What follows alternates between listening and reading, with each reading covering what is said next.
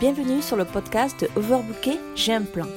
Le podcast des entrepreneurs overbookés qui souhaitent reprendre le contrôle de leur temps, de leur organisation et de leur énergie pour avancer efficacement vers leurs objectifs et dire stop au surmenage.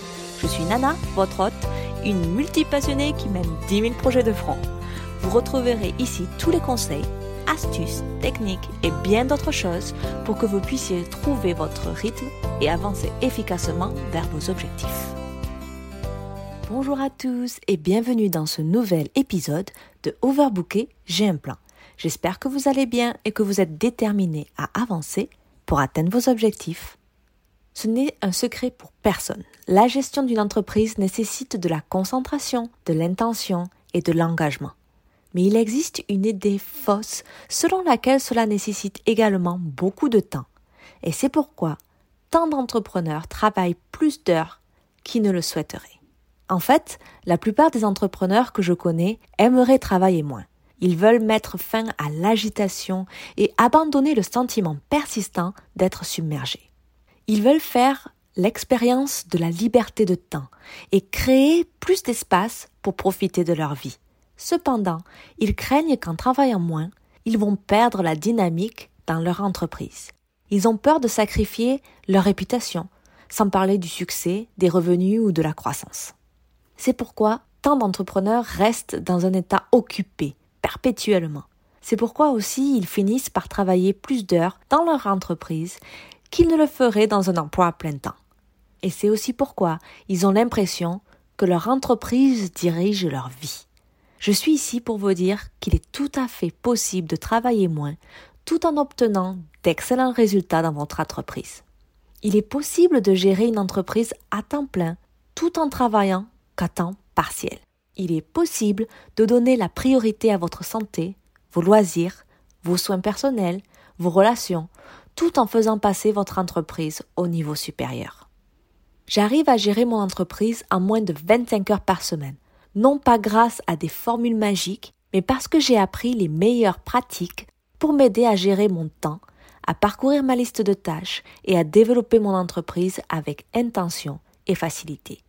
Alors aujourd'hui, je partage avec vous ces pratiques afin que vous puissiez découvrir des façons de travailler moins sans sacrifier la croissance de votre entreprise. La première chose, ne pas tout faire tout seul.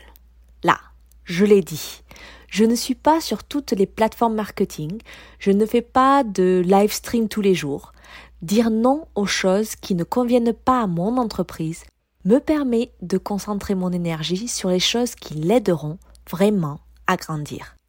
Cela garantit que je ne travaille pas tout le temps à essayer de tout faire. Cela signifie aussi que je n'ai pas besoin de travailler un tas d'heures supplémentaires pour remplir des obligations pour des choses que je n'aurais jamais dû accepter de faire en premier lieu. Alors mon petit conseil pour vous, pour ce premier point. Nous faisons tous des choses dans notre entreprise qui ne nous servent pas vraiment. Qu'il s'agisse de passer du temps sur une plateforme marketing qui ne donne pas de résultats ou de dire oui à des opportunités publicitaires qui ne sont pas alignées.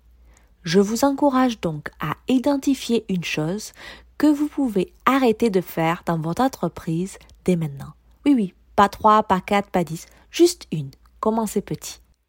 Mon deuxième conseil pour vous est de déléguer souvent. J'ai lancé ma pratique de coaching tout en travaillant à temps plein. Du coup, je ne peux travailler qu'à temps partiel sur mon business. À ce moment-là, je savais que je devais m'habituer à déléguer. Je n'ai pas le luxe du temps. Cela me permet en fait de passer mon temps à accompagner mes clients, à développer du contenu et à aborder des projets d'envergure. Ce que je n'ai pas à faire, c'est des heures supplémentaires pour gérer les tâches quotidiennes et les tâches administratives qui peuvent être déléguées ou automatisées. Alors mon petit conseil pour ce point 2, vous n'avez pas besoin de déléguer toutes les tâches pour bénéficier de cette pratique.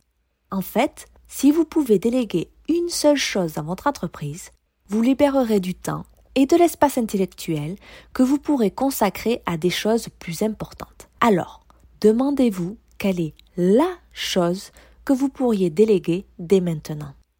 Ensuite, commencez à prendre les mesures nécessaires pour que cela se produise. Le troisième point que je veux aborder avec vous, c'est de compter sur les systèmes. J'ai toujours été une grande fan des systèmes parce que je suis le genre de femme qui aime les listes de contrôle et les agendas. Mais ce qui m'a vraiment enthousiasmé par la mise en œuvre de systèmes dans mon entreprise, c'est de voir combien de temps ils me faisaient gagner chaque semaine. Maintenant que j'ai des systèmes en place dans tous les domaines de mon entreprise, je sais qu'ils m'aident à exécuter des tâches plus efficacement. Cela se traduit par moins d'heures à mon bureau et plus de temps pour profiter de mes loisirs et de ma famille. Voici le conseil pour ce point-là. Vous ne le reconnaissez peut-être pas, mais vous avez probablement déjà quelques systèmes dans votre entreprise. Vous ne les avez tout simplement pas encore documentés. Pensez donc à une tâche que vous répétez souvent dans votre entreprise, comme le processus client ou vous demandez des témoignages. Ensuite, documentez les étapes impliquées et mettez-les dans une liste de contrôle, un flux de travail ou une vidéo de formation. Ce système, simple, créera plus de facilité pour vous et empêchera les choses de glisser entre les mailles du filet. Une fois que vous en avez fait un ou deux, vous pouvez faire ça de manière systématique à chaque fois que vous rencontrez une tâche que vous savez que vous allez faire régulièrement. Mon quatrième et dernier point, c'est adapter ses horaires de travail à sa vie et pas le contraire. Je n'ai jamais souscrit à l'idée que vous devriez travailler des tonnes d'heures, puis essayer de réduire votre vie en marge de votre emploi du temps. C'est pourquoi je conçois mon emploi du temps en fonction d'une semaine de travail de 20 à 25 heures, et pourquoi je suis si intentionnelle sur les choses que j'y ajoute? J'ai découvert que les contraintes d'un horaire à temps partiel me rendent en fait plus productive et efficace dans mon entreprise. Encore mieux, il crée la concentration nécessaire à la croissance. Alors je dis bien ici qu'il faut adapter ses horaires de travail à sa vie, pas le contraire. On a vraiment cette tendance à vouloir d'abord mettre tous ces rendez-vous et ensuite voir ce qui reste pour notre vie. Mais c'est pas le cas. Il faut vraiment que vous planifiez votre vie, ce qui est important pour vous. Vous êtes au centre de votre emploi du temps. Et ensuite, vous mettez vos heures de travail, vos autres engagements, etc. Alors, un petit bonus pour vous.